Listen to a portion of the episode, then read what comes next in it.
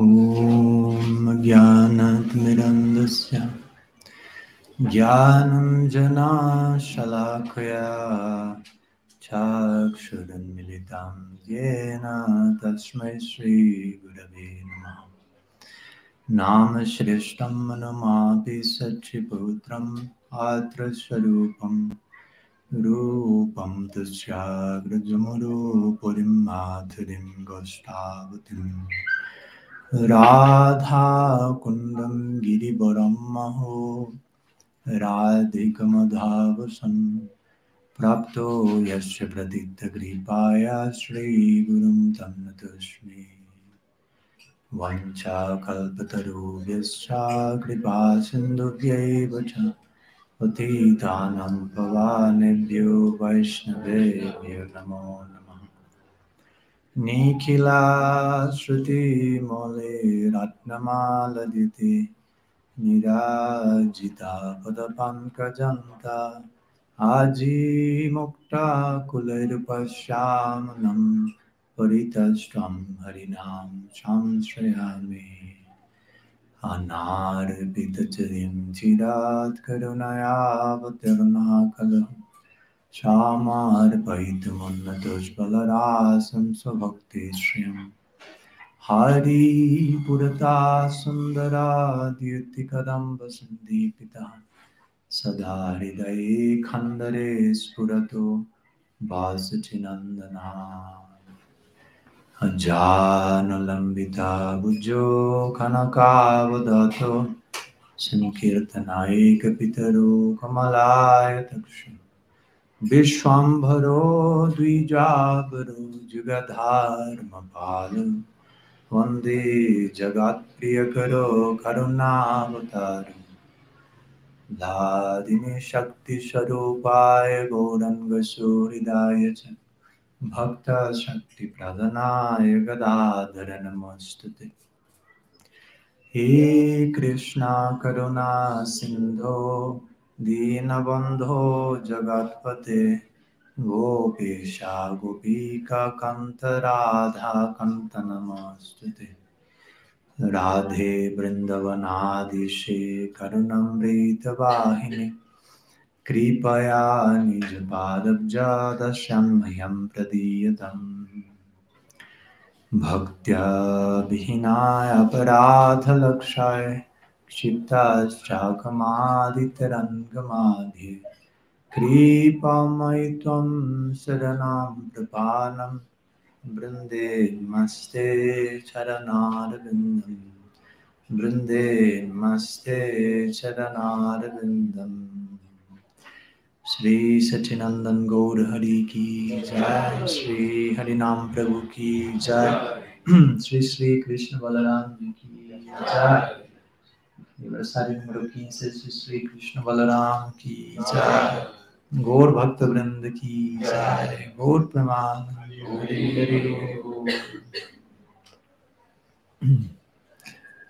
¿Escucha? ¿Un poco más fuerte? ¿Se escucha bien ahí?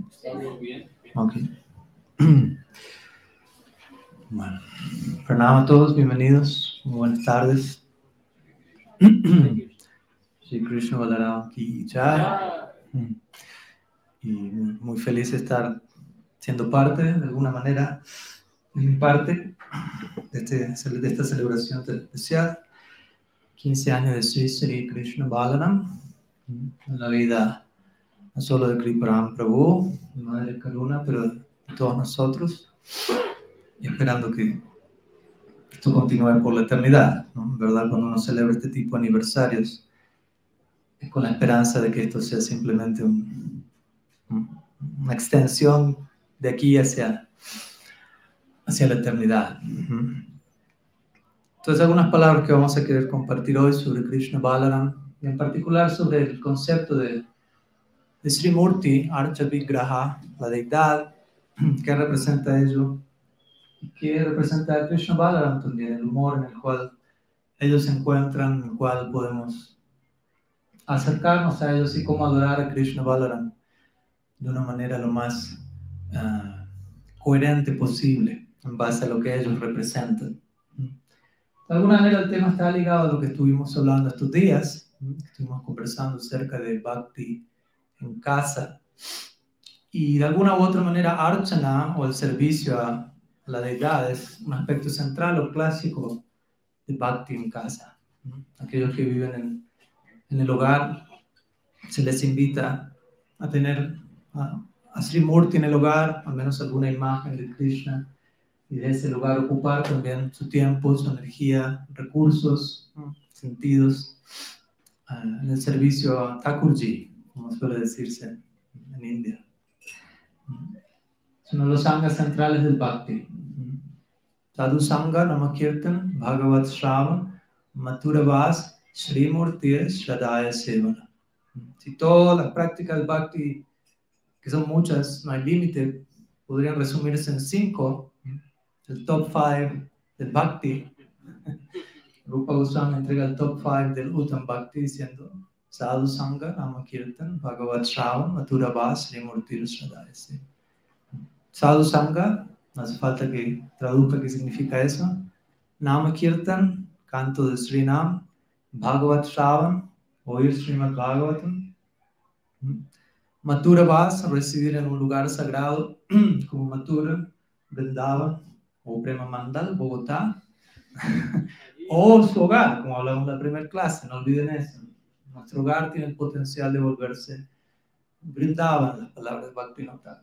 Así que no hay excusa que no, la economía no me para un ticket aéreo hasta India.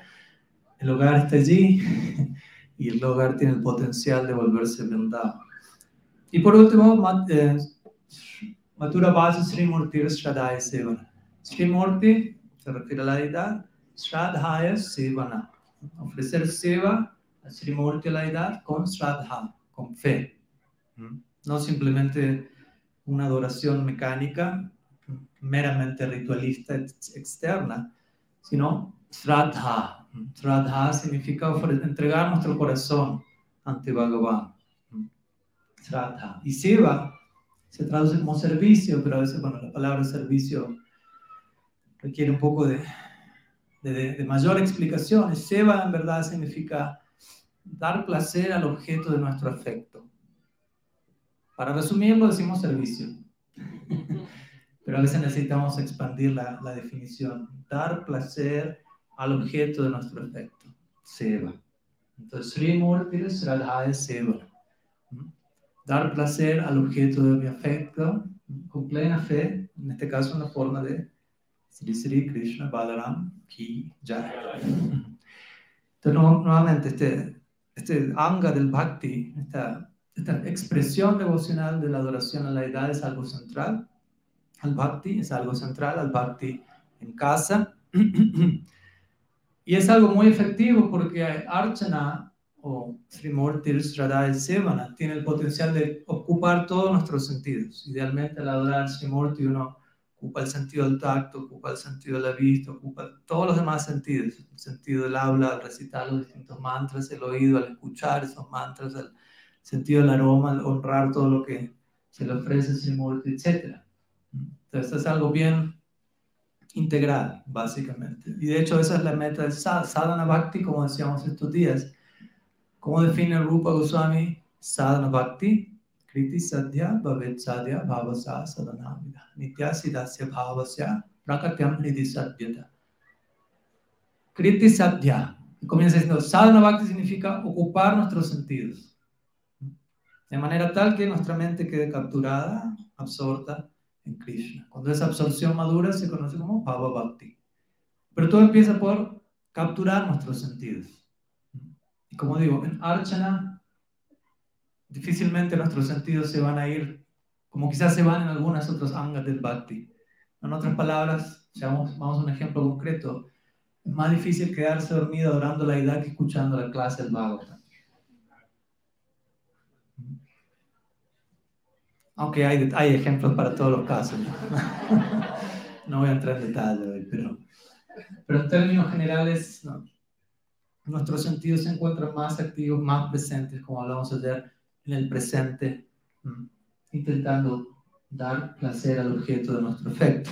Entonces, Archana simboliza esto, esta ocupación sensorial extrema, por decirlo de alguna manera. De manera que cuando todos los sentidos están ocupados, todos los sentidos están recibiendo lo que llamamos bhakti samskaras o impresiones devocionales que van entrando por las puertas de nuestros sentidos y van a parar al estómago del cuerpo sutil llamado mente.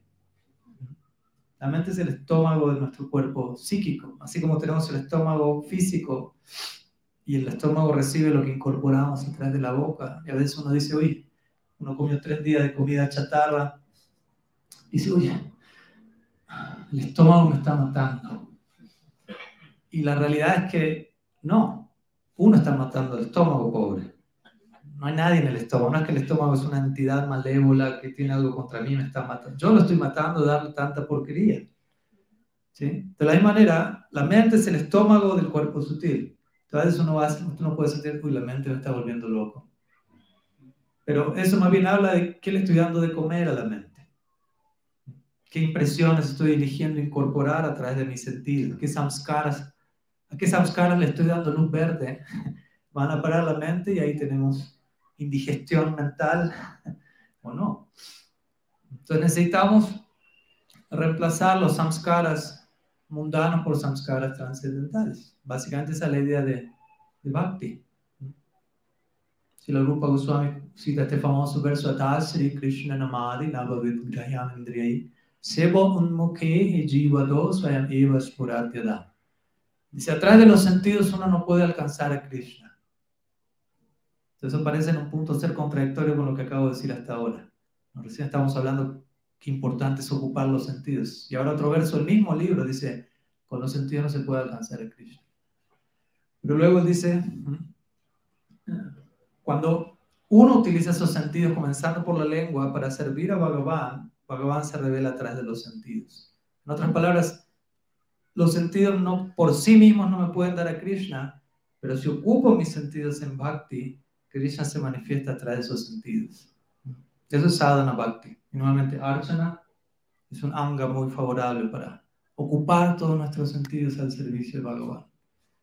A veces con ocupar un solo sentido no nos alcanza, tenemos los otros cuatro ahí como locos llamando la atención para como, los caballos, o sea, el ejemplo de cinco caballos. Imagínense usted está conduciendo una carroza y cada uno de los cinco caballos está enloquecido y quiere ir en su propia dirección. No, no va a ser un viaje muy placentero, digamos. Entonces uno, uno, está tratando de controlar un caballo, un sentido, pero los cuatro, los otros cuatro están yendo a contravía. Dicen aquí contravía. Entonces, Archana es una manera de tomar los cinco sentidos, los cinco caballos desbocados y de alguna manera enfocarlos en una misma dirección. Entonces, a través de Archana podemos tener esta oportunidad de desarrollar una visión de servicio, saturando nuestros sentidos, capturando nuestra mente, desarrollando lo que se llama Sevya Darshan. Sevya Darshan, que significa aprender a verlo todo sepia, con ojos de seva, a través, con ojos de servicio. Gradualmente vamos a ir reemplazando lo que se conoce como Bhogya Darshan. Bhogya Darshan significa lo veo todo con ojos de disfrute egoísta. Veo algo, ya estoy viéndolo en términos de cómo eso me puede servir a mí, cómo eso puede desembocar en mí. Pero Archana nos invita a establecer el verdadero centro de la realidad y desde ahí desarrollar Sevi Darshan, el ojo de servicio. Obviamente uno no, pasa de Bogya Darshan a Sevi Darshan de la noche a la mañana, y en un comienzo de nuestra oración a Thakurji, el Bogya Darshan sigue ahí con nosotros, y por eso también se explica que al comienzo, y cuando digo al comienzo no significa solamente las primeras dos semanas, probablemente tal vez algunas décadas, Srimurti, la edad, se encuentra ejecutando lo que a veces se conoce como Mauna Lila. Mauna significa, pues, está ejecutando su pasatiempo de no hablar. En la medida que haya Bogya Darshan, hay Mauna Lila. Porque como decíamos ayer, cuando Arjuna tenía muchos argumentos que presentarle a Krishna, Krishna recurrió a Mauna Lila. Dijo, aquí no puedo decir nada, no hay lugar para mí todavía. Así que, de la misma manera, si todavía vamos ante la edad con muchos deseos separados, Krishna Balaram, dame esto, necesito esto, provee, provee, provee. No, estoy sufriendo, aliviame.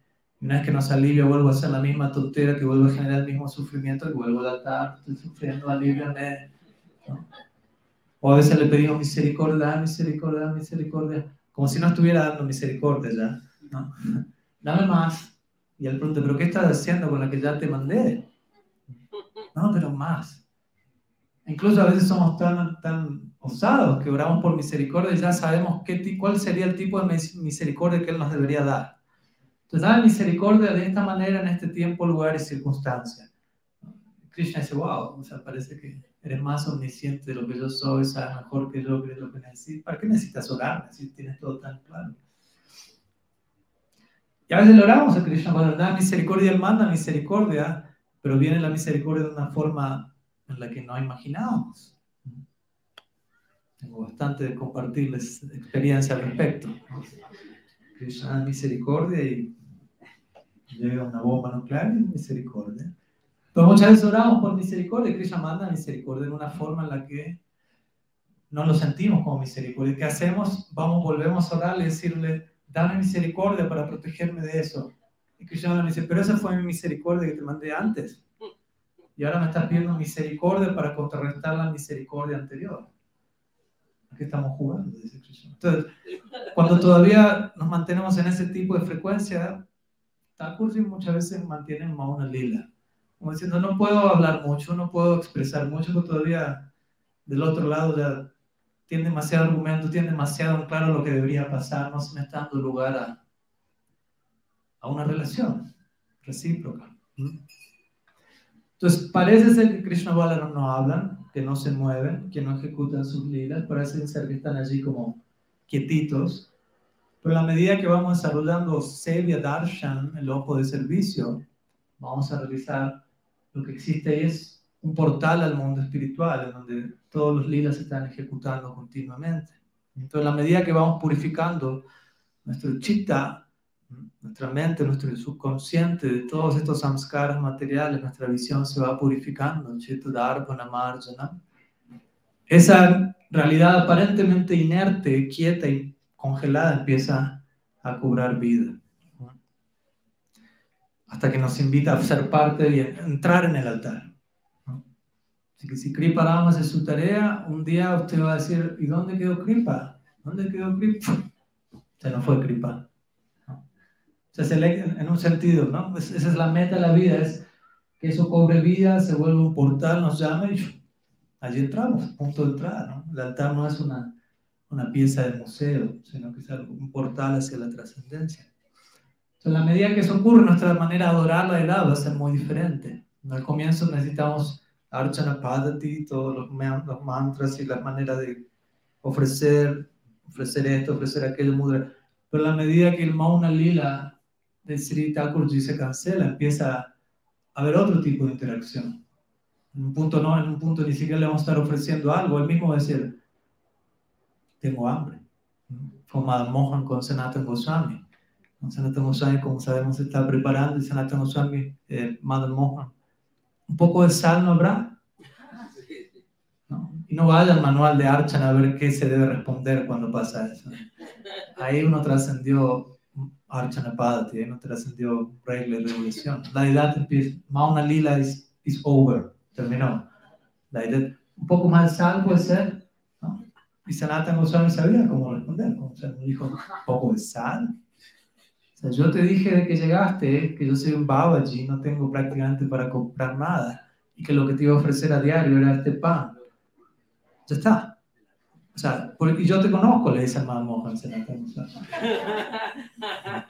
Tú eres el disfrutador supremo. Primero sal. Todo empieza por sal. Primero sal, después ghee, después azúcar, después samosa, después pakora, después gulab No, un viaje de ida, no tiene fin esto. No, no, no, no. Quedamos así, o te puedes ir donde quiera, le dice Sanatan Imagínense. Y Mohan, no, no, no, no, está bien, sigamos así, sigamos así, por favor. Eso significa Archana PhD, posgrado de, de Archana. Ahí ya el, el Archana Padati queda corto. ahí se acabó el Mauna Lila. El Krishna Balaram ya va a empezar a expresarse a su antojo. ¿Por qué? Pues sabe que uno tiene el oído para entender y reciprocar y entregarse al servicio. Gradualmente eso va pasando más y más y más. Gradualmente. Y obviamente, ¿cómo lograr este ojo, esta visión? Ayer hablamos un poco de eso, ¿se acuerdan que hablamos de cómo en verdad el Ser Supremo es omnipresente y está en todas partes? Uno podría decir, bueno, pero no tenemos el ojo para ver eso.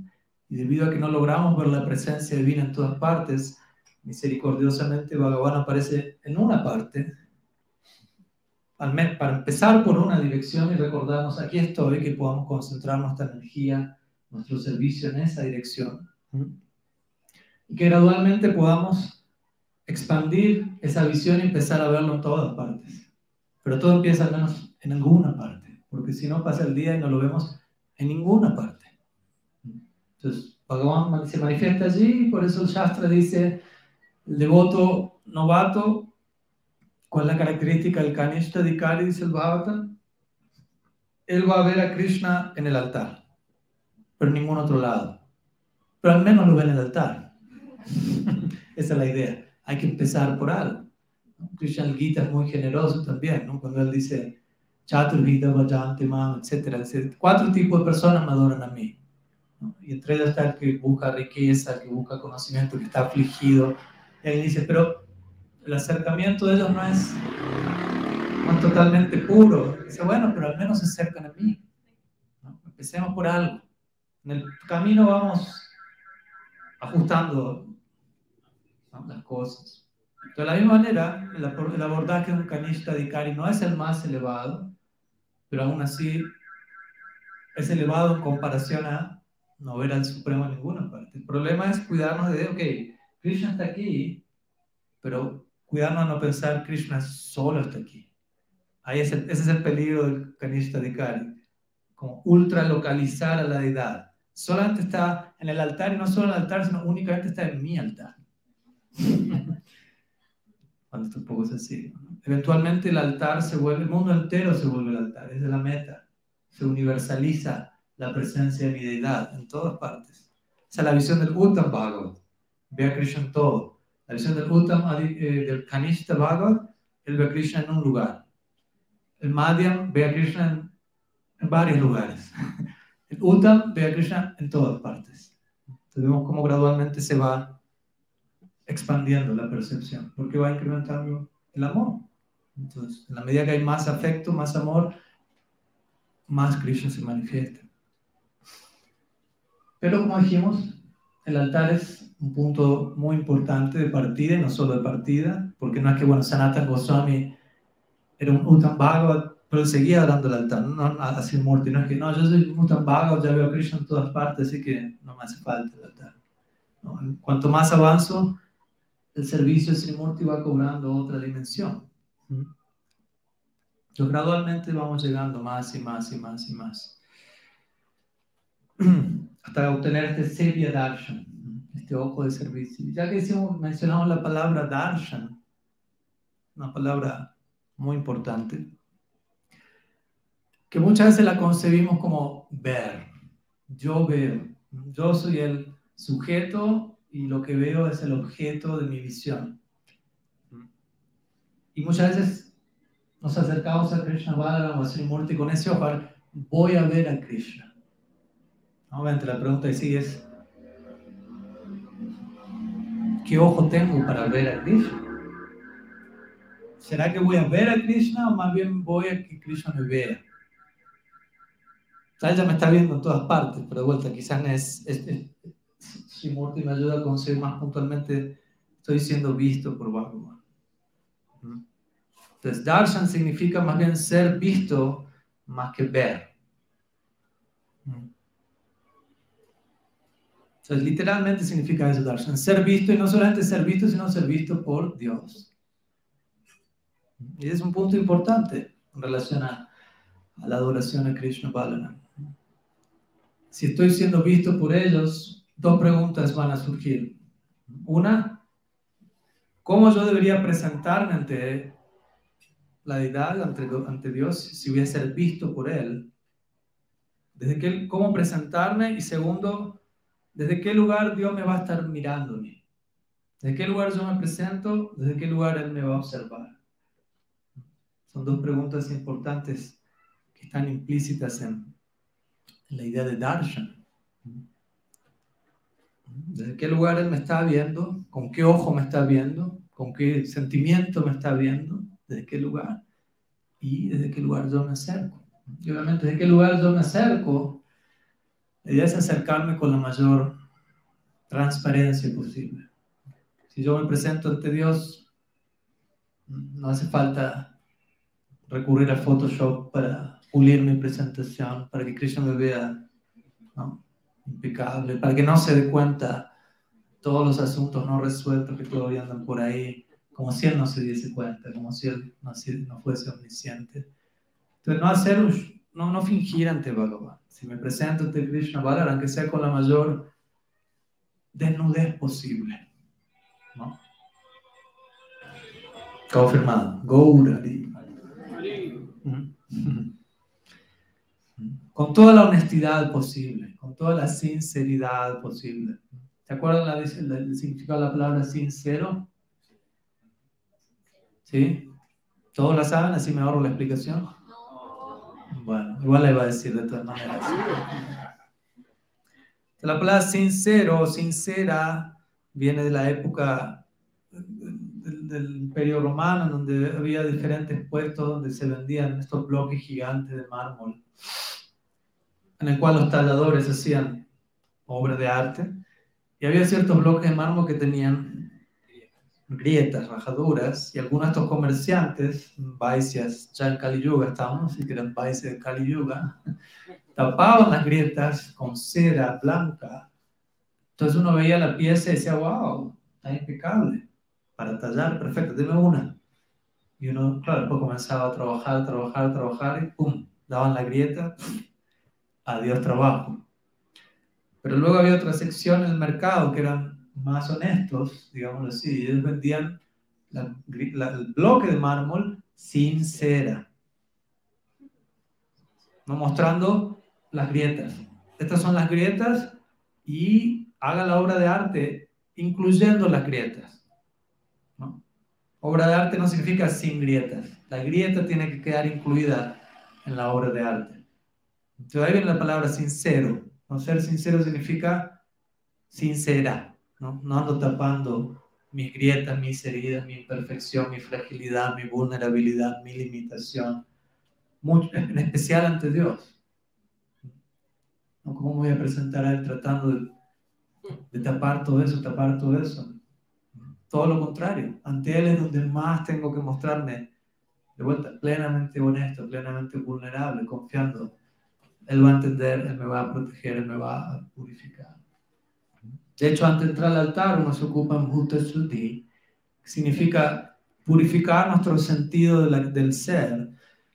Y entre otras cosas uno recita mantras como Nambi, Pro, Nachanara, Patimativa, Ishana, Sudra, etc. Donde Mahaprabhu dice, yo no soy Brahmana, Shatra, Vaisya, Sudra, Vihata, Sannyasi, Vanaprastha, Brahmana. No me identifico con ninguno de esos upadis, con ninguna de esas designaciones. Trato de presentarme libre de designaciones. Trato de presentarme como soy y como quisiera ser. Mm. Desnudo, expuesto. Darshan significa exponerme ante Krishna. No imponerme, exponerme. Muchas veces el nombre de darshan, adoración, imponemos. Quiero esto, dame esto, necesito esto, ya sé lo que... Eso es más bien imponerme mi voluntad sobre su voluntad. Pero darshan implica sagrada exposición. Aquí estoy, tal como soy, un desastre de pies a cabeza, pero confío en el amor incondicional de Bhagavan. Recordemos, Bhagavan no está esperando que nos volvamos perfectos para recién ahí presentarnos donde Él. No adoramos a un Dios tan cruel, tan frío. Cuando sea perfecto, avísame y pasa a visitarme, pásate por el altar, pero no más cuando sea perfecto, por favor, ahórrame un dolor de estómago. Así que ven solamente cuando seas perfectito. Terminamos tomando, sacando turno para saltar por la ventana ahí, nosotros, hasta ahí llegamos. Entonces tenemos, darshan implica, igual te traten de ver la conexión con el tema de hoy, porque es lindo hablar de Krishna Balaram, podemos narrar lilas, pero hoy decidí, vamos a hablar de cómo nos presentamos ante Krishna ¿Qué es darshan? A veces darshan piensa, vamos a tomar darshan, tomar encima, la expresión en sí, vamos a tomar darshan. Pero muchas veces cuando decimos tomar darshan no nos imaginamos, voy a desnudarme ante el Ser Supremo con plena vulnerabilidad. Y que Él me vea toda mi imperfección a través del ojo del amor incondicional. Eso es darshan. Permitirme ser visto, de vuelta a exponerme. Sea, uno no puede tener amor en su vida si uno no se deja ver. Si uno está continuamente tapando, ocultando, maquillando las imperfecciones internas de uno para que los demás no se den cuenta. Lo imperfecto es, nunca va a haber amor. Y, como decimos siempre, vivimos en un mundo en donde a menos que sea perfecto, no soy aceptado. Ese es el mensaje. O al menos, si no puede ser perfecto, y nadie lo es, al menos muéstrese como si es perfecto. Al menos disimule, haga el show así lo contratan, así lo quiere alguien, pero si es imperfecto eso, no, no es negocio. Y eso es agotador, imagínense andar por la vida tratando de, no solo tratando de ser perfecto, tratando de mostrarme y de convencer al otro de que soy perfecto cuando en el fondo de mi ser sé que no lo soy. Pero seguir insistiendo, seguir disimulando. Entonces, darshan significa poner fin a esa, a esa neurosis poder descansar y presentarme tal como soy y saber que estoy siendo profundamente aceptado. De antemano por Bhagavan. Incluso antes que me haya acercado a él, él ya me aceptó de antemano, imagínense. No es que tengo que hacer mérito, bueno, ahora te acepto. No es que Dios es una persona ahí exquisita, ególatra. A ver, ahora sí te acepto. Pero está hecho de amor incondicional. Entonces, si queremos amor en nuestra vida, nuestra meta es amor, supuestamente, al menos eso es lo que decimos de la boca para afuera, amor divino, el amor empieza por exponernos, dejarnos ser vistos por aquella persona que queremos amar. Imagínense, yo le digo a alguien, quiero amarte, pero no te voy a permitir nunca que me veas tal como soy. Uno dice, tenemos que redefinir el amor entonces. Entonces, para ser amados tenemos que ser vistos y tenemos que ser vistos de manera completa. Eso es amor real. Y eso es darshan. De vuelta, desnudez. El famoso lila que simboliza este es el Gopi Grande. El lila donde Krishna roba las ropas de las gopis. Quizás lo conocen. Donde las gopis previamente lo menciona, ya están adorando a Katyayani durante todo un mes para obtener a Krishna como esposo ya se ejecutan ciertas autoridades, comiendo javishya, como Krichri, todo, todo, el, todo el mes. Y se, llega el último día del, del voto y lograron su el éxito, están celebrando en Yamuna, bañándose allí, la ropa quedó fuera. Y Krishna aparece en escena para satisfacer su voto, básicamente. Aunque parezca que está haciendo algo más, él va ahí a darle la bendición que les pedían. Y como sabemos, Krishna está arriba de un árbol, ve a las gopis celebrando en el Yamuna, toma sus ropas y empieza a hablar como en voz alta a sus amigos. Está acompañado de algunos sakha gopas, pero los gopas eran un poco más jóvenes que él, entonces todavía no, no, estaban muy familiarizados con las sensibilidades románticas que estaban emergiendo en Krishna a esa edad. Entonces, más bien era como un juego para ellos, pero no, no, no, no terminaban de entender lo que realmente estaba pasando. Entonces Krishna se llevó a ese grupo de gopas esa vez, no a otros que entendían un poco más qué pasaba. Ahí Krishna empieza a hablar en voz alta con ellos y a bromear para llamar la atención de la gopi que se dan cuenta que Krishna estaba ahí revoleando la ropa de ellos así, como bueno. Y, él dice, y, y ahí entran abajo del agua con el agua hasta el cuello, era temporada de invierno en Llévense un par de chadars en ese caso, está fresco. Y Krishna le dice, bueno, si quieren su... Estoy resumiendo el lila, es un lila de muchos detalles allí para mencionar otro seminario aparte del Gopi Vastrarama lila. Le dice, si quieren la ropa, vengan a buscarla. Y las gopis se pero, o sea, Krishna te verá. Todas las gopis van una por una, con sus dos manos cubriendo sus partes íntimas en hilera, temblando el frío. De vuelta, Krishna, ¿qué quiere? Krishna quiere ver la desnudez completa de las gopis, pero no desde un lugar mundano, ¿no? El cuerpo de las gopis es trascendental, o sea que entre el cuerpo de las gopis y el alma de las gopis no hay diferencia. El cuerpo desnudo de las gopis quiere decir el alma desnuda de las gopis, lo que estamos hablando aquí. Darshan, presentarse sin filtro, por decirlo así. Entonces, Krishna es feliz al ver esa, esa apertura, esa sinceridad de su devoto. Pero las gopis todavía no estaban permitiendo eso, estaban cubriendo ciertas partes con sus manos. Entonces Krishna piensa, bueno, a ver cómo, cómo tomo darshan de la plena desnudez de mi devoto, de la plena entrega. Y ahí es donde le dice, ustedes al bañarse desnudas en el Yamuna, cometieron una ofensa por bañarse sin ropa en este río sagrado. Por lo tanto, para contrarrestar la ofensa, tienen que pedirle perdón al Sri Yamuna Devi. Para eso tienen que poner las dos palmas de sus manos por encima de su cabeza. ¿no? Obviamente las copias están cubriendo sus partes íntimas con esa mano. Y pedir perdón al Yamuna. No hay nadie tan ingenioso como Krishna. El nombre de Krishna es Kalanidhi, que es un océano de, de ingenio artístico. Entonces siempre sabe por dónde salir. Y de vuelta, las gopis en su plena honestidad y transparencia lo hacen. Y ahí es cuando Krishna contempla de vuelta la plena desnudez interna, aunque parezca externa, es interna al mismo tiempo las gopis. Y al mismo tiempo, por hacer eso, él está satisfaciendo el deseo de las gopis. Por las gopis quieren que Krishna sea su esposo, y de acuerdo a la cultura védica, únicamente el esposo puede ver desnuda a la esposa. O sea, el Krishna estarla, verla desnuda está diciendo, soy su esposo Entonces ellas lograron obtener lo que querían, pero el precio de eso fue también ellas.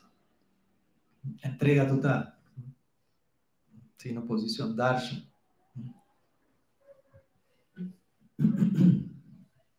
Otro ejemplo que viene a la mente es el de Draupadi, cuando Draupadi estaba siendo desnudada en otra dirección, como sabemos en la asamblea de los Kurus. Y ella alza una mano al aire y le pide a Krishna refugio, clamando Krishna, pero con la otra mano ella sigue agarrando el sari que le estaban quitando.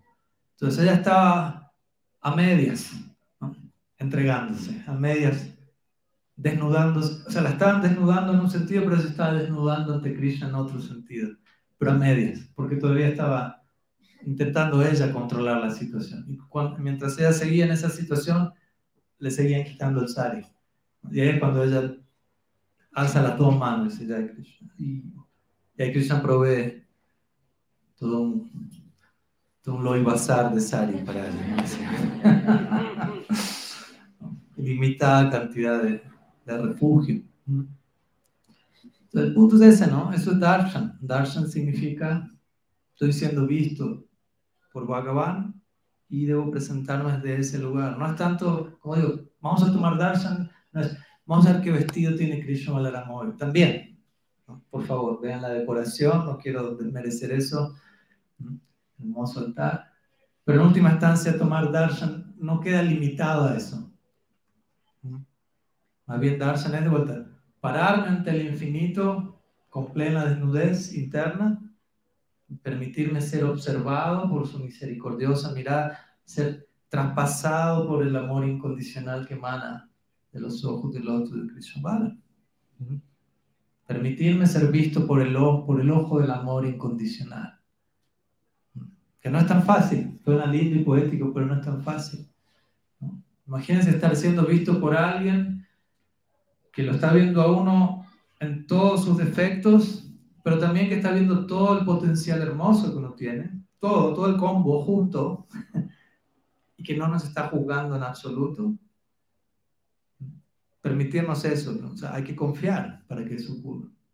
Generalmente la idea de ser vistos en todos nuestros seres muchas veces aterrorizante para muchos.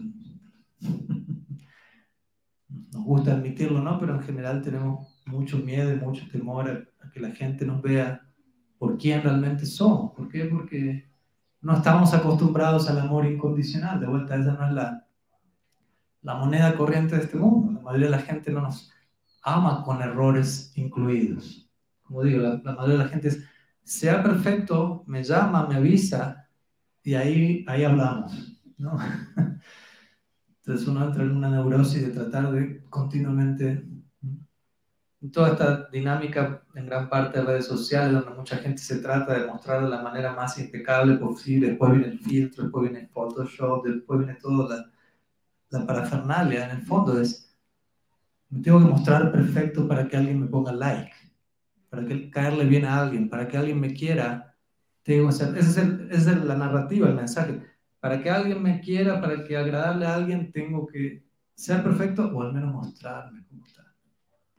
Entonces, si de repente alguien me dice, no hace falta todo eso, muéstrese en toda su desnudez interna y va a ser querido por el amor incondicional de Bhagavan. Como, wow, qué vértigo. Y por eso necesitamos tener la experiencia a través de sadhus, a través de, del contacto con la práctica, con Krishna mismo, de que existe algo llamado amor incondicional. Y no solamente eso, sino tengo que aprender a verme a mí mismo a través del amor incondicional que Dios tiene por mí. Es una idea muy importante. Porque generalmente como nos vemos a nosotros mismos no es muy amorosamente. Generalmente uno se ve a uno mismo con un montón de juicios, con un montón de límites, con un montón de látigo tras látigo. No hay mucha generosidad. Cuando Krishna nos está mirando través del ojo del amor incondicional. Entonces tengo que aprender a ver, a ver en mí lo que ellos están viendo en mí. Krishna Balaram ve algo en nosotros que ellos consideran, oh, qué hermoso. Pero que antes uno dice, uno tiene mil argumentos para convencerlos a ellos. No, no, no, no hay nada hermoso en mí. ¿Qué puede estar viendo hermoso? Nada. Y ellos siguen insistiendo, no, no, sí, sí, hermoso. Como decíamos el otro día en Cali, cuando Krishna describe al Atman, el Gita, él comienza a través de, decir qué, es lo que el alma no es. Pues es difícil decir qué es el alma. ¿Con qué la va a comparar uno en este mundo? Con nada. El alma no se quema, no muere, no nace, no esto, no aquello, no, no, no, no, no, no, no. Y uno está esperando, bueno, ¿será que hay algo positivo para decir del alma? Como hablamos el otro día. Y usted que practica, yo no hago esto, no hago esto, no hago esto y no hago esto. ¿Pero qué hace? No, no, no, no, no. ¿Y dónde está el sí, sí, sí? cuando Krishna finalmente dice algo positivo acerca del alma, Él nos mira a nosotros, por decirlo así, al alma con a través del ojo el amor incondicional y lo único que sale de su boca es la palabra Ascharyavat, tres veces, no solo una. Ascharyavat, Ascharyavat, Ascharyavat. Significa sorprendente, sorprendente. Entonces, básicamente Krishna dice todo lo que el alma no es y cuando tiene que decir algo que es el alma, dice Tú eres sorprendente, sorprendente, sorprendente. Imagínense qué piropo. Él le lanza el absoluto. Y de vuelta, quizás uno va a tener su argumento, decirle, no, no, no soy sorprendente, Krishna. No hay nada sorprendente en mí. Existe esta pila de nartas que hay y todo. Y uno se identifica más con la sombra que con el potencial brillante que nos acompaña. Entonces, Siempre me recuerdo una frase de San Juan de la Cruz, un místico cristiano, él diría, aprende a amar eso que Dios ve en ti. O sea, Dios está viendo algo en ti través del amor incondicional, está viendo algo que es hermoso, atractivo. Aprende a amar eso. En ese sentido, aprende a amarte a ti mismo. No, estoy promoviendo una, una cuestión narcisista ni nada, pero hay algo en mí que Dios ama a través de su amor incondicional. Yo debo aprender a verme a mí en base a cómo Él me está viendo a mí. ¿Se entiende la idea? En teoría al menos. Por la práctica, otro cantar, como quien diría. Se trata de entender eso. Krishna Balaram lo sabe todo acerca de nosotros. No hay, necesidad de ocultar nada, no hay necesidad de secretos, no hay necesidad de vivir nuestra vida calculando que no se encuentra. El, el, el, lo ve todo, ve nuestra debilidad, ve nuestras necesidades, y aún así nos están amando infinitamente, incondicionalmente. Entonces, ¿qué tan conscientes estamos de eso? Eso es otra cosa. Y eso significa sadhana. Sadhana no significa me siento a cumplir con un número al, día. ¿no? Acá están 16 rondas, marqué tarjeta, nos vemos mañana. O, hacer algo. Sadhana significa que lo que sea que haga me está ayudando a despertar a esta realidad. Pese a lo que soy, Krishna me está amando infinitamente. Entonces, concientizarme de esa situación y vivir en ese momento, en ese lugar, eso es sana. Mi sana tiene que despertar ese tipo de cosas. Si no, ¿desde qué lugar estoy practicando? Cuidado con practicar de un lugar mecanizado, con un lugar, desde un lugar meritocrático, ¿no? Pensando, tengo que acumular puntos para, para que Krishna me quiera. ¿no? Imagínense qué, qué, qué idea tan desagradable que uno está proyectando de Dios. ¿no? tengo que forzar y acumular porotitos, como dicen en Argentina, tengo que acumular puntos, frijoles aquí, ok. Para que Krishna me quiera algún día, wow, ¿no? Como si Krishna fuese tan miserable, ¿no? Que solo te quiero cuando hagas mérito y te lo... O sea, el amor incondicional no se merece. No hay, no hay porotos, frijoles que pueda acumular para algún día ganarme eso. ¿Se entiende? Cuidado con, ejecutar nuestra práctica pensando eso. Tengo que volverme digno del amor de Dios, tengo que ganármelo. No, no es por ese lado. Él ya nos está amando. Con todo el desastre que uno es. En mi caso, no hablo por ustedes. Y eso hay que aceptarlo, eso es fuerte aceptarlo. Requiere tremenda humildad poder aceptar. Estoy siendo amado pese a la lista. Realmente el ego tiende a esforzarme y merecer todo lo que hago. Pero ese no es el juego del amor incondicional. Entonces es el milagro diario en relación a Krishna Balara. Tenemos que percibir, ellos me están amando incondicionalmente. Desde el día uno, por decirlo de alguna manera. Incluso cuando uno durante años negaba la existencia de Dios, Dios sigue teniendo amor incondicional por todos. O sea, no es que Dios tiene amor, Dios es amor. Es parte de su propia esencia. Incluso cuando uno dice Dios no existe, ok, Él no nos va a molestar tanto, pero él, tiene amor incondicional, no puede reciprocar mucho porque uno no invita a eso. Entonces es importante, ¿no? Aquello que, que, que Bhagavan está viendo en nosotros, nosotros tenemos que permitirnos vernos a nosotros mismos de acuerdo como ellos nos están viendo a nosotros. Y obviamente no termina ahí, sino ver a todos los demás de esa misma manera. No solamente, qué lindo, Krishna me está amando incondicionalmente. Y a todos los demás, no, este, este, no se lo merece, este es un sinvergüenza, que no sé cuánto. No, no, o sea, la misma visión se debe extender universalmente.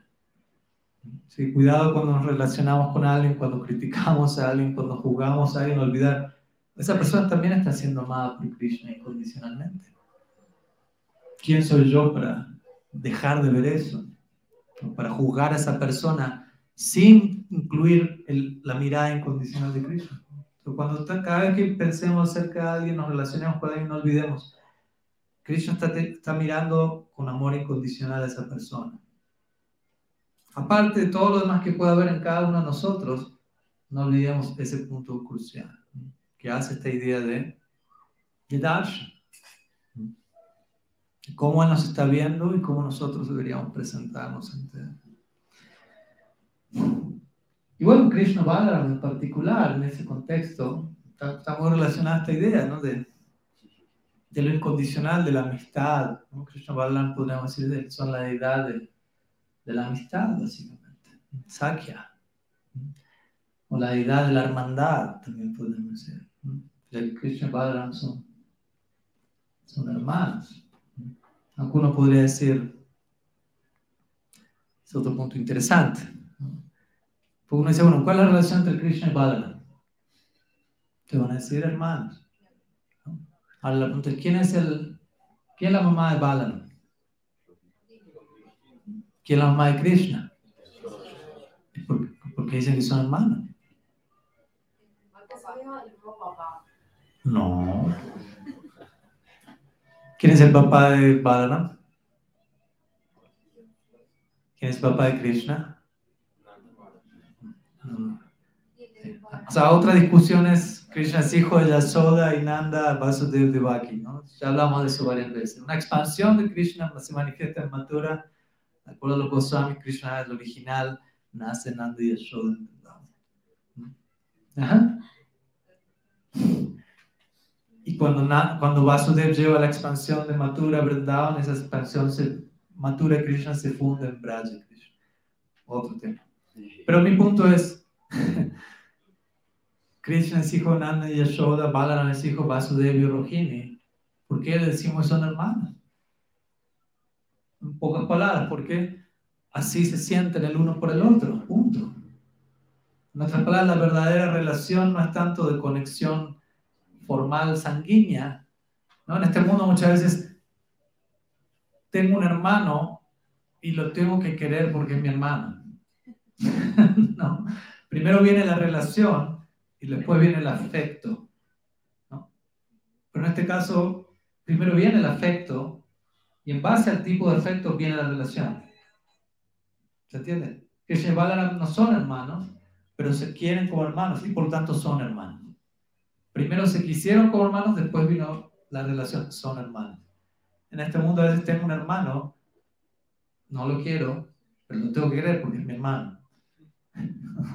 Por dar un ejemplo, no siempre es así, obviamente, ¿no? Pero, entonces el punto al que voy aquí es, el punto central entre la hermandad de Krishna y Balaram, incluso no, no está basada en una conexión sanguínea, si se quiere, sino en, darnos cuenta muchas veces las relaciones más profundas no necesariamente tienen que venir de, de la familia, donde supuestamente tiene que. Ojalá que sí, pero uno tiene que encontrar su familia de una forma u otra. Uno tiene que encontrar sus hermanos de sus hermanas. Yo biológicamente soy hijo único, así que estoy privado de tener hermanos y hermanas, pero Krishna hizo el arreglo. Por eso estoy insistiendo tanto en este punto, porque si no me quedo sin hermanos y hermanas. Entonces, eso siempre está ahí disponible. Vamos a, compartir algunas palabras para concluir el tema de hoy, hablando un poquito de esto, ¿no? Cómo Krishna y Balaram representan este principio de la, de la amistad, de la hermandad, y cómo si estamos adorándolos a ellos, celebrándolos hoy, tenemos que preguntarnos, bueno, ¿qué tanto eso está siendo parte de mi vida? ¿Qué tanto estoy recibiendo esos samskaras de ellos, porque ellos representan ese principio, amistad, hermandad, que tanto eso se vuelve parte de mi vida por misericordia de Krishna Balaram. Y obviamente nos encontramos en un mundo donde en gran parte hay cada vez más individualismo, cada vez más eh, aislamiento del individuo, menos relacionamiento, menos sentido de la comunidad, menos sentido de la hermandad. Mm, nos encontramos cada vez más y más, eh, sí, en, varios sentidos distanciados por, por la tecnología. No tengo nada contra la tecnología, como puedan ver, pero muchas veces eso genera un sentido disfuncional de la relación y, y, todo eso va anulando más y más nuestra capacidad para comunicarnos, para relacionarnos, para, para ser amigos y hermanos, ¿no? Y, amigo hoy en día queda reducido a enviar una solicitud de amistad a alguien, ¿no? Yo tengo como 4.968 amigos en Facebook, de los cuales quizás conozco el 10%, no sé. Pero el punto es que es amigo, ¿no? se va generando un sentido de la amistad diferente a lo que, a lo que Krishna Balaram representa. ¿no? es que Krishna Balaram son amigos en Facebook solamente. No, tienen Facebook, claro.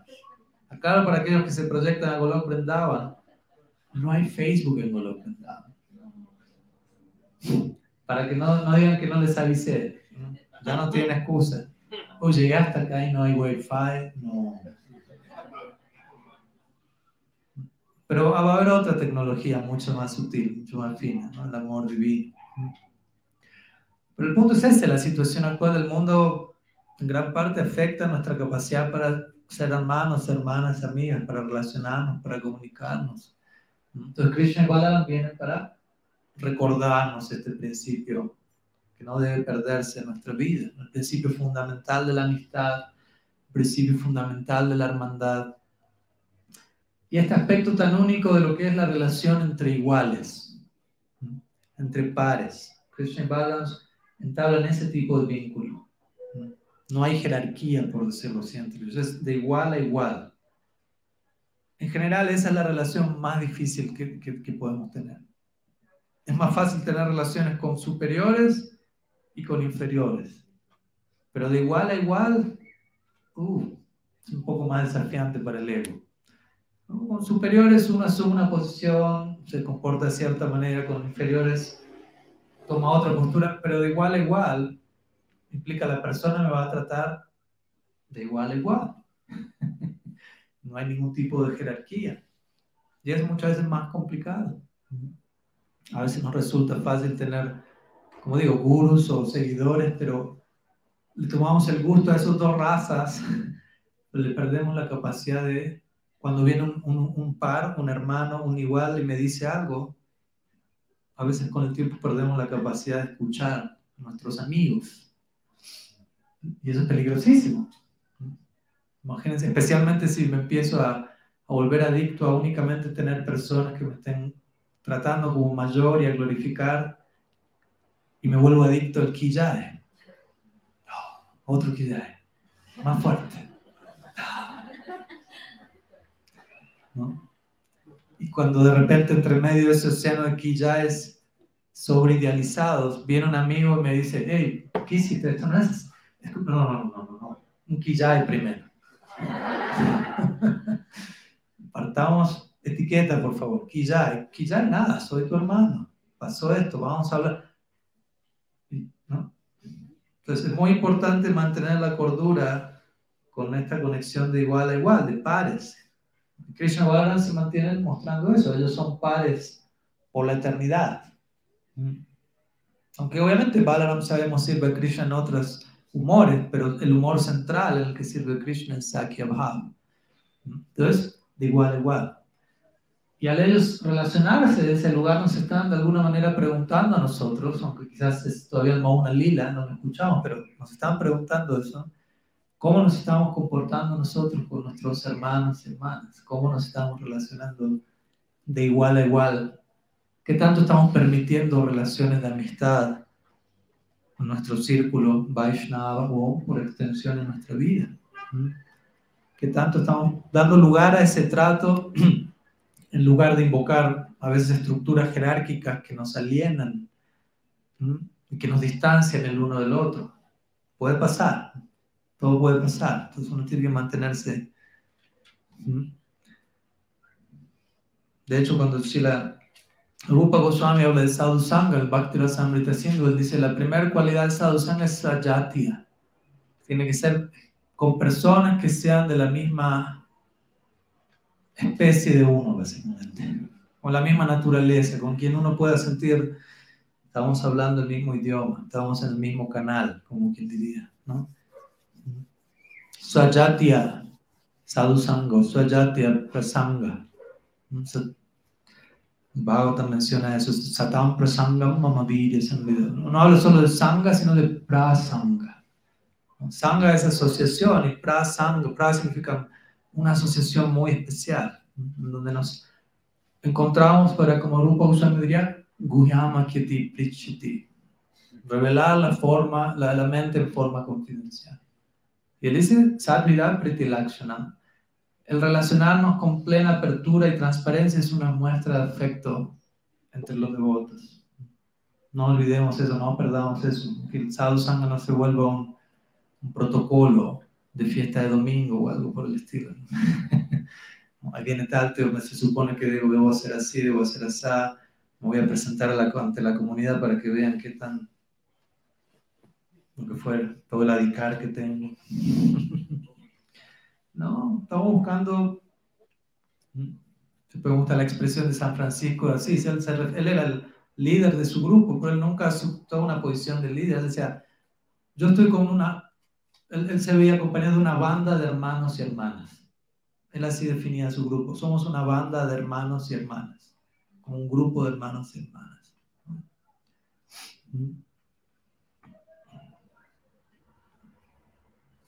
Entonces, es, importante preservar esta idea, ¿no? Hermandad, amistad, Krishna y Balaram enfatizan eso una y otra y otra vez. La amistad, de hecho, la idea de amistad está presente en todas las relaciones, ¿no? no solamente en la amistad en sí misma. Por ejemplo, si uno habla de una relación entre padre e hijo, idealmente la relación del hijo con el padre tiene que evolucionar a un tipo de amistad. Sigue siendo padre-hijo, e pero se volvió una amistad en un tiempo. Srila Bhakti Vishnu Maharaj mencionó eso una vez, nos dijo, los primeros cinco años el papá como que deja al niño hacer lo que quiere, ¿no? Anarquía total. los segundos cinco años el papá empieza, papá y mamá empiezan como a, a poner límites, ¿no? Porque si no el niño se vuelve un monstruo, básicamente. Entonces hay que ponerle parámetros. Entonces, si, todos, si esas dos etapas estuvieran así, de allí en adelante la relación del hijo con sus padres es de amistad. Aunque sigue siendo Vatsalya, hay un tipo de Sakya, si se quiere. En un sentido, la relación de uno con su pareja también tiene que ser de un tipo de amistad. Incluso la relación de un discípulo con el guru tiene que evolucionar en una forma de amistad. Que dice Rupa Goswami, Vishram Vena Guru Seva cuando habla de los 64 años del Bhakti, que dice Ado Guru Padasraya Sri Krishna Dikshadi Sikshanam Vishrambena Guru Tomar refugio en Guru, aceptar Diksha Siksha y desarrollar la relación en base a una amistad y profunda confianza. Quizá el primer día no, no va a estar ahí, porque una relación se desarrolla, pero la relación con el maestro espiritual tiene que ser un tipo de amistad también. Mi punto es, vemos que todas estas distintas relaciones que no son sakya de por sí, de todas maneras hay un tipo de amistad y eso nos muestra qué tan importante es la amistad, ya sea una relación de pareja, ya sea una relación con padre, madre, con figura, etc. Entonces, vuelta, Krishna Bala viene a enfatizar qué tan importante es la amistad en cada una de nuestras relaciones. Y nuevamente, adoremos a Krishna Balaram no solamente ofreciendo incienso, ofreciendo lámpara, ofreciendo kirtan, sino ofreciendo relaciones que, que, estén alineadas con lo que ellos representan. Si estamos de la edad de la amistad y la hermandad, y yo no estoy trabajando muy bien en mi amistad y hermandad, y voy donde Krishna me van a decir, homework, tarea para el hogar, por allá. Entonces, una manera de adorar a Krishna Balaram es expresando amistad, expresando hermandad debidamente del uno por el otro. Y es un punto central en nuestras escrituras, porque también está el peligro de adoración al altar, a la deidad, que es adoro la deidad y negligencio mis relaciones con todos los demás. Y, y, esa no es obviamente la idea. El altar no es un, un portal de evasión un portal de escape. No me sé cómo llevar con nadie, así que me voy al altar. Krishna, Krishna, ¿ya? Y después cierro el altar y es como que no, no sé, no tengo hermanos, no tengo amigos, ¿no? Más bien, cada vez que entro al altar debo salir cada vez mejor para ofrecerme de mejor manera a mis hermanos, a mis hermanas, a mis amigos. Entonces quiero, quiero concluir compartiéndoles unos versos muy famosos de Srimad Bhagavatam a este respecto hablado por Sri Kapila Dev. Son versos muy interesantes, de vuelta a ser, merecen un seminario separado. En todo caso, quizás en otra ocasión, aquí damos el tráiler. y aquí Sri Kapila Dev va a hablar de cómo la calidad de adoración a la deidad está íntimamente conectada a cómo nos relacionamos con otras personas. No solamente con los devotos, sino con todas las entidades vivientes. Cómo una cosa tiene que estar alineada con la otra. Ajusten sus cinturones. ¿sí? aquellos que después quieran estudiar más en detalle, estos versos están en el tercer canto, capítulo 29, versos 21 al 27. Lo voy a leer brevemente, comentar breve, no voy a entrar en detalle porque son ocho versos y tomaría mucho tiempo. Porque está hablando Kapila Dev, Kapila Dev es Bhagavan mismo, o sea que está hablando Krishna mismo, en esta forma Kapila Dev, instruyendo a Devahuti. Y él dice así, no pierdan de vista el contexto en el cual citamos estos versos en relación a lo que Krishna Balaram representa. Él dice, yo como superalma estoy en todas las entidades vivientes. Si alguien trata indebidamente o no tiene en cuenta a esa superalma omnipresente, su adoración de la deidad en el templo es una simple imitación. Es el primer verso. Entonces yo estoy en todas las entidades vivientes. O sea, en otras palabras, si Krishna está en cada corazón, hay un altar en cada corazón. Entonces yo voy al altar aquí, todo bonito, pero voy al altar en todas las demás personas y lo negligencio. Dice, esa adoración al altar no sirve mucho. Si alguien trata indebidamente a otras personas, sin tener en cuenta cómo yo estoy en el corazón de todos, la adoración al templo es simple imitación. Anukar. Vishwanath Chakrabarti Thakur comenta, voy a compartir unos breves comentarios. Él dice, uno debería ofrecer respetos a todas las entidades vivientes, considerándolas, perdón, considerando que el Señor está presente en todas ellas. Si no se hace esto, la adoración a la forma de la deidad del Señor no va a dar ningún resultado. De manera de decir este mismo punto. Si yo adoro la deidad, pero maltrato a las entidades vivientes, no hay fruto en Archa. Jiva Goswami dice lo mismo.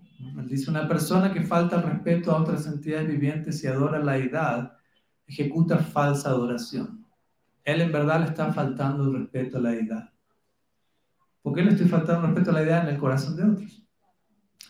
Kapila sigue diciendo, aquel que adora la deidad en el templo, pero no sabe que el Señor Supremo como Paramatma está en el corazón de todas las entidades vivientes, ciertamente está bajo el influjo de la ignorancia y se le compara con el que ofrece oblaciones a las cenizas.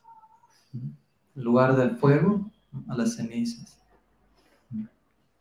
Aquel que me ofrece respeto a mí, pero tiene envidia de los cuerpos de los demás, siendo por lo tanto un separatista, nunca tendrá la mente en paz debido a su comportamiento enemistoso hacia las demás entidades vivientes.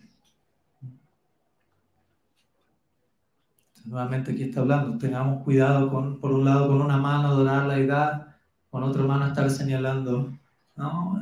Desde el lado crítico, prejuicio, condena, olvidando cómo el otro está siendo visto por el ojo de amor incondicional de Bhagavan, chisme. O sea, lo primero que Mahaprabhu le dice a Raghunath Goswami, no hagas. ¿no? Recordamos cuando Raghunath se acerca a Mahaprabhu, le dice, instruyeme personalmente a Raghunath Goswami, el Prayojantat Pacharya. Él le da dos versos. Al final, en la última parte dice, Braja Radha Krishna Seva Manasa Karibe. Sirve a Radha Krishna en tu mente en Esa es la, donde termina el verso. ¿A dónde empieza? Gramya Katana Sunive, Gramya Bhartana Pahive. No hables chismes, no escuches chismes. Como diciendo, si no pasas esa prueba, ni hablemos de todo lo que viene después. Primero, deja de ser chismoso. Chismoso básicamente significa hablar de otros desde un lugar no constructivo, no compasivo, no amoroso. Criticar sin emitir una opinión como si fuese una verdad conclusiva. Como hablábamos hace, hace unos días, para uno emitir una crítica constructiva, uno primero tiene que asegurarse, lo que yo veo en el otro, primero asegurarme que no es algo que está en mí y que lo estoy proyectando. Si me doy cuenta que, no está en mí, está en el otro, después decir, ¿con qué intención me permito ver eso en el otro? ¿Hay una intención constructiva, ayudar a la persona? Pues si no la hay, ¿cuál es el propósito? Después, ¿cómo lo expreso? Y por último, si yo me tomo el atrevimiento de decirle a alguien, querido Kali Pavana, observo esto de tu persona y siento que te va a ayudar a trabajar sobre esto, etcétera, etcétera. Estoy usando ejemplos, ¿no? Que muy buen chico. y quiero lo mejor para ti, por eso te lo digo, es un lugar compasivo. Y me comprometo a ayudarte y acompañarte y apoyarte en tu proceso para que cambies eso. Cuenta conmigo. Ahí es crítica constructiva. Pues yo le digo, ustedes, ustedes tienen que cambiar esto, que les vaya bien, buena suerte chicos. Y los dejo ahí con, con lo que tienen que cambiar, es como, uh, quizás lo tengo que cambiar, pero me quedo un poquito abrumada. Entonces, verdadera crítica constructiva implica yo me comprometo a acompañar al que estoy criticando. Si no, Pero si empiezo a hablar, ¿qué de no hablar por delante, hablar por detrás, hablar por detrás algo que tampoco sé que es cierto, sin intención compasiva? gramiacata.com se llama eso. Eso es lo primero que Mahaprabhu prohíbe si uno quiere alcanzar la meta. De vuelta, si hago eso y al mismo tiempo estoy ofreciendo un incienso a Krishna Bala, Krishna Bala me van a decir, ¿no? ¿Qué es ese incienso? Apaga ese incienso.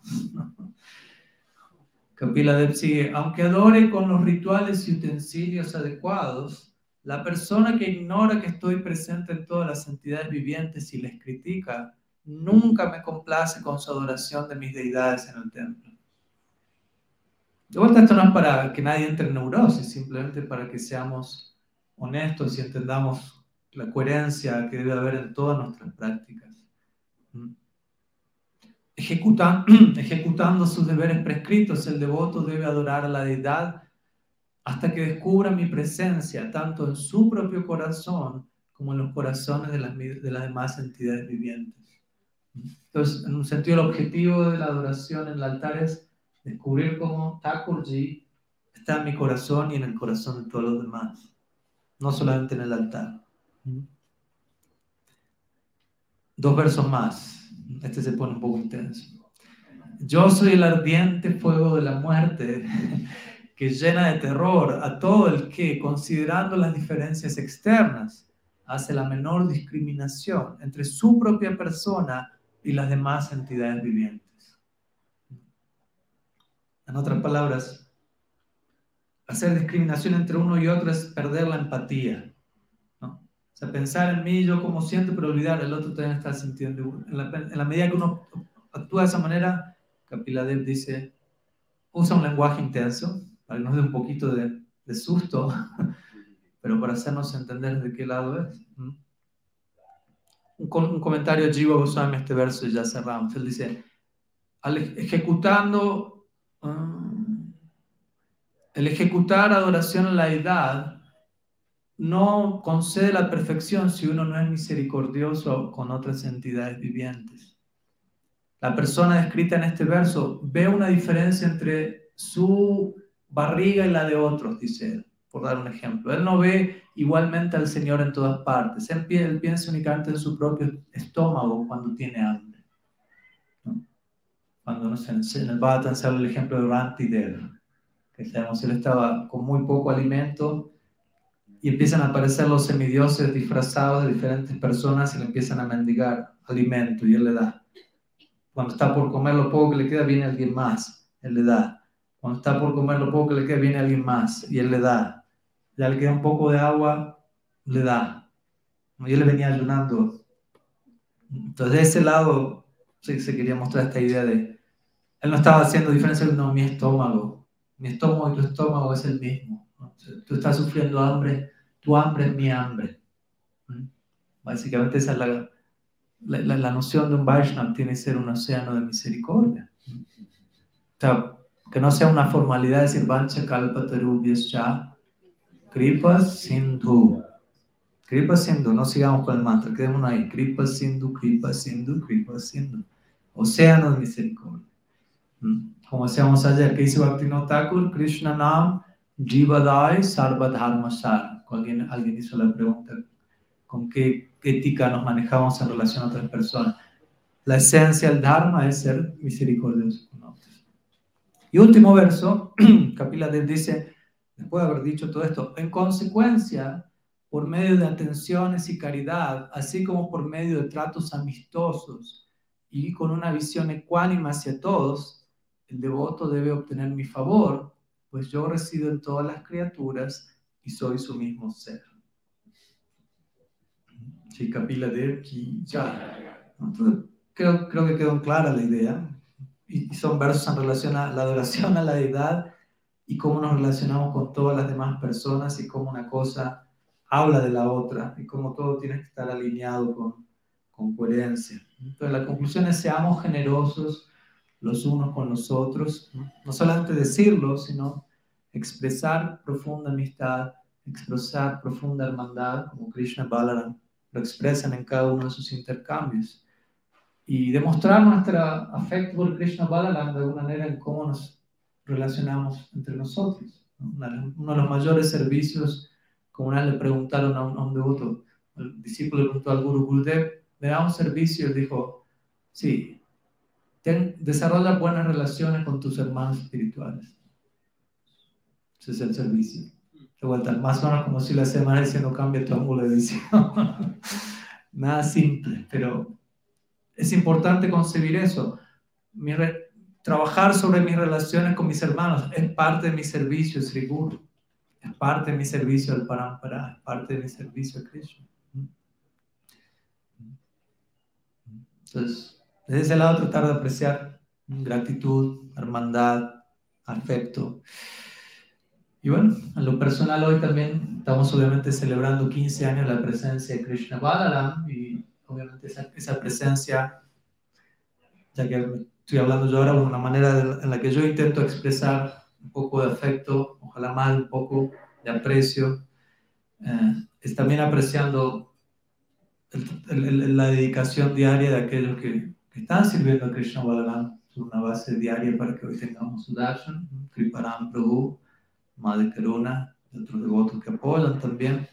Mm, eh, eso no es algo, no es un chiste, ¿no? Mantenerse adorando. Y yo los conozco a ambos de hace años ya y, y, pasamos varias situaciones bastante interesantes en nuestra vida juntos. Y, y, todo eso en el marco de adorar a Krishna y tratar de, como hablamos aquí, ¿no? tratar de adorar a Krishna Balaram y al mismo tiempo tener relaciones sinceras de amistad y de hermandad con todos. Entonces, de ese lado, personalmente, yo también quiero dar ese testimonio de aprecio, de gratitud, decir, aquí lo que tenemos no es solamente un, una figurita en un mueble que es adorada ritualísticamente y que después se cierra el altar y pasa cualquier otra cosa afuera, no tenemos un sincero intento de, de, adoración real y de extender esa adoración a la forma de cómo se tratan de trabajar las relaciones. Siempre puede haber cosas por seguir puliendo, o sea, estamos todos en el proceso, en el viaje, eso ni se debe aclarar, pero hay un sincero intento por, por, coherencia en cuanto a amistad, hermandad y trabajar en las relaciones con la comunidad de devotos en servicio a Krishna Balaram, así que también quería hacer esa nota de gratitud. Así, Prabhu Kriparam, Amada Karuni, a todos aquellos que apoyan aquí en Prema Mandal, Ki Jai. Sri Sri Krishna Balaram Ki Jai. Aniversario número 15 de Sri Sri Krishna Balaram Ki Jai.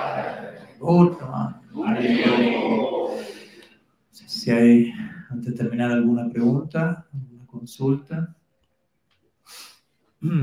Sí ciertamente el plan de la luz y la sombra son algo similares. Quiere decir que a pesar de sus contrastes, de sus contrastes pues van a ir al mismo lugar, que es al interior. Porque dudar de hablar de la sombra sabiendo que hay que transitar por eso para llegar a la luz. O sea, para estar en un estado completamente pues de luz. Um, pues yo, a mi modo personal, yo en la conciencia tres años um, y a veces siento que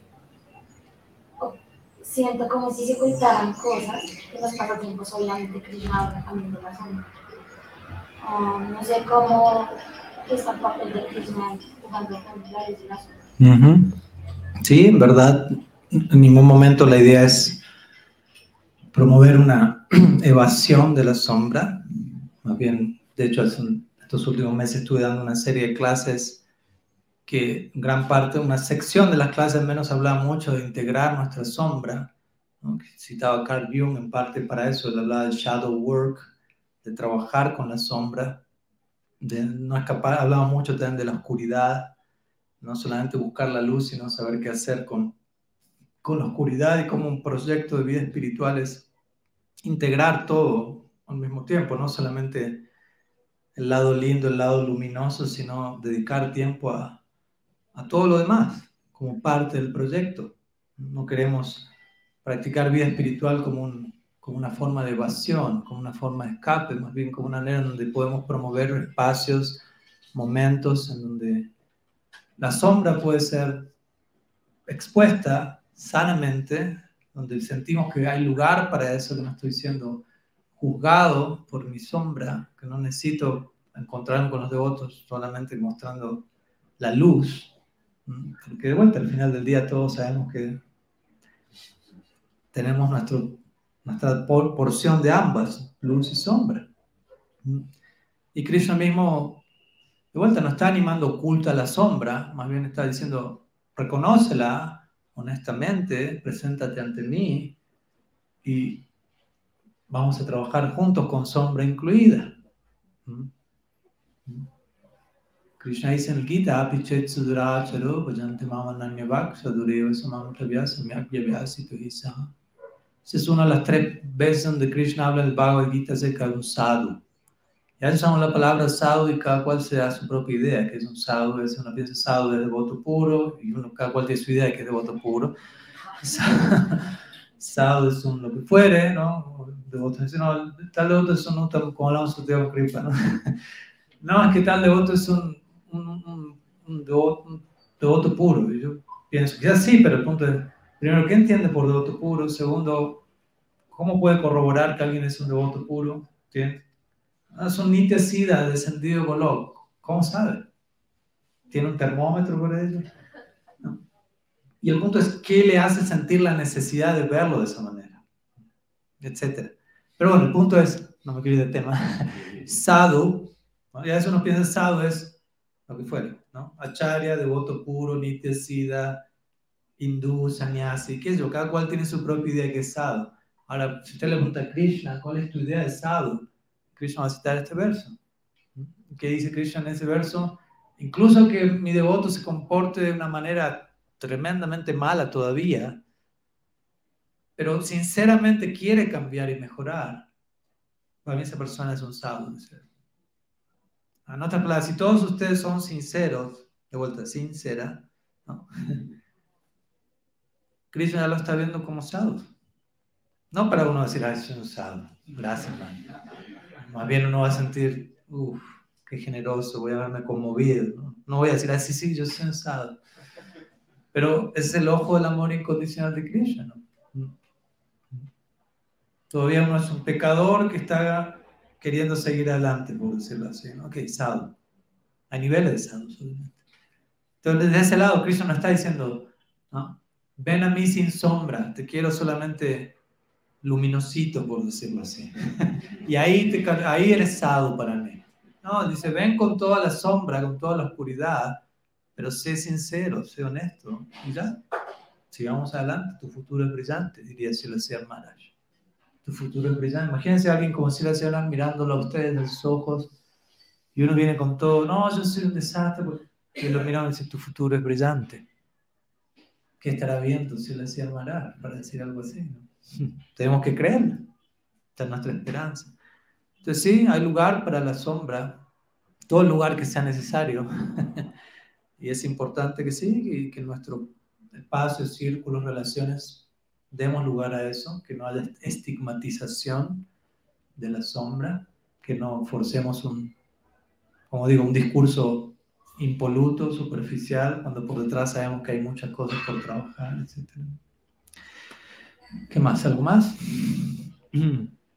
Sí. Eh, me queda claro pues de, de, la misión de ver a Dios en cada corazón pero también hay en ese relacionamiento, hay veces que, que son relaciones, por decir de alguna manera, tóxicas, que hay como un sentipensar en que, en que, digamos, esa relación me lastima, me causa dolor, o simplemente puede entorpecer mi proceso. ¿Cómo hago para abordar esa situación y poner la línea como hasta aquí soy misericordioso, hasta aquí me relaciono o hasta aquí pongo distancia?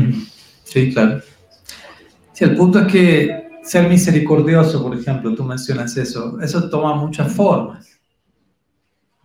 Entonces, el punto es, hay que siempre ser misericordioso, pero no decir que siempre uno va a expresar eso de la misma manera, porque en cada relación eso va a tomar una forma distinta, como cuando en las escrituras se dice, uno tiene que servir a todos, uno tiene que servir a Bhagavan a través del afecto, a través, servir al Vaishnava a través de la amistad, servir a las personas nuevas, inocentes a través de la compasión y servir a la persona envidiosa tomando una distancia de esa persona. Y uno dice, mm, ¿cómo? O sea, el, el punto es, si alguien es envidioso, la envidia no es lo más agradable, como se imaginarán, y es tan desagradable que no permite que nadie se pueda relacionar con uno, porque cualquiera que se acerca a mí, a mi envidia, automáticamente surge el, el veneno, por decirlo así. Entonces, la mejor manera de servir a esa persona es distanciarme. Pero esa distancia la hago en, en términos de servicio. No es que me distancio insultando, enojando, condenando, sino te sirvo tomando una distancia. Lamentable, me gustaría poder servirte mucho más cerca, pero la circunstancia no me lo permite. Entonces, pero el, principio es servir a todos. ¿no? ¿Cómo, ¿Qué forma toma ese servir a todos? Eso depende de cada situación particular. Entonces, obviamente, con esto que hablamos, no, no estamos promoviendo algo sin criterio, donde uno no se termina en abuso, situaciones de abuso, etcétera, sino tiene que haber, tiene que haber límites también, tiene que haber un perímetro.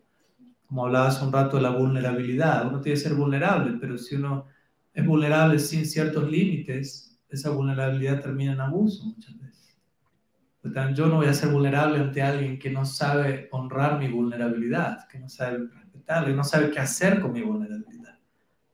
Quizás, bueno, quizás bien intencionado, pero si yo le doy a alguien mi vulnerabilidad y no sabe qué hacer, quizás termina afectándome, porque uno está vulnerable, está muy frágil, muy abierto. Entonces uno tiene que saber ante quién mostrar eso. Entonces, básicamente es eso, ¿no? Uno respeta a todos de partida, como decíamos ayer, sabiendo que Krishna está en el corazón de todos. Eso de partida, ¿no? A quien sea, Krishna está allí. Y de ahí en adelante, dependiendo cómo cada cual se comporte, mi respeto va a tomar una forma u otra. Entonces, eso es importante a, a entender, ¿no? Cuando hablamos de humildad, de rendición, de respeto, todo eso no se expresa de una sola forma. A veces uno piensa ser humilde significa andar todo el día así, sí, ya, decir que sea todo, ser sumisito. eso no es humildad, necesariamente. A veces uno, uno, puede usar eso como una armadura o como un escape, como una manera de no hacerme cargo por mí mismo, no pensar por mí mismo, no tomar responsabilidad por mí mismo. No, yo soy tan bajo, tan caído, estoy solamente dígame qué hacer y yo lo hago. Y quizá Krishna diga, no, no, piensa por ti mismo. ¿Qué harías tú en este momento? No, no, no, no, no, tú dime qué hacer. No, no, tú decides, toma responsabilidad, crece. No, no, no, no, yo soy tan bajo y tan humilde. Eso no es show. ¿no? ¿Se entiende el punto? Entonces muchas veces podemos usar la forma de la humildad para evitar la sustancia de la humildad. Podemos usar la forma de la rendición para evitar la sustancia de la rendición. Y lo mismo con todo esto que estábamos hablando. Entonces uno tiene que ser dinámico y entender todo esto con el tiempo va a tomar forma. Generalmente humildad no significa subirse al altar. No si alguien sube al altar no piensa, uy, ¿quién se cree? Krishna Badalan, ese muchacho. Pero si, si esa persona, les, el guru, el instructor, sube al altar para arreglar algo, eso es humildad. ¿Me explico? Entonces, subirse al altar no es que es humilde o no humilde, depende cuál es el trasfondo de ese subirse al altar. cuidado con juzgar. ¿no? Situación, argumentó, eso no es humildad. Depende, depende a qué se está argumentando, de qué espíritu. Puede ser un síntoma de humildad. No obedeció a su guru, eso no es rendición. Pero si su guru lo estaba, estaba queriendo abusar del discípulo, eso no, es, eso, eso no es una falta de sumisión, es una sumisión al espíritu real de lo que un guru debería estar enseñando. Entonces hay que ir más allá de la forma externa. ¿Sí? ¿Cómo? Todo depende de lo que diga Kriparan, pero ¿cómo estamos de tiempo? Gustaría que cantamos el señor Balaram y ya las estar ¿Mañana la pregunta? ¿Puedo esperar un día? Mañana. Porque igual tenemos dos días más de programa para aquellos que tengan tiempo. Y ya estuvimos hablando ya casi dos horas y hay otra parte del programa, pero mañana y pasado seguimos compartiendo, si les parece. Sí, muchas gracias por el tiempo, la atención. Sri Sri Krishna Balaram ki jai. Sri Sachinandan Gaur Hari ki jai. Sri Harinam Sankirtan ki jai. Aniversario número 15, Sri Sri Krishna Balaram ki jai. Kriparam Prabhu ki jai. Gaur Bhakta Vrinda ki jai. Gaur Premananda Devo Vancha Kalpataru Vyascha Kripa Sindhu Vyaya Vacha Patitanam Pavanebhyo Vaishnavebhyo अनंत कोटि वैष्णव वृंद की जय गौर हरि वो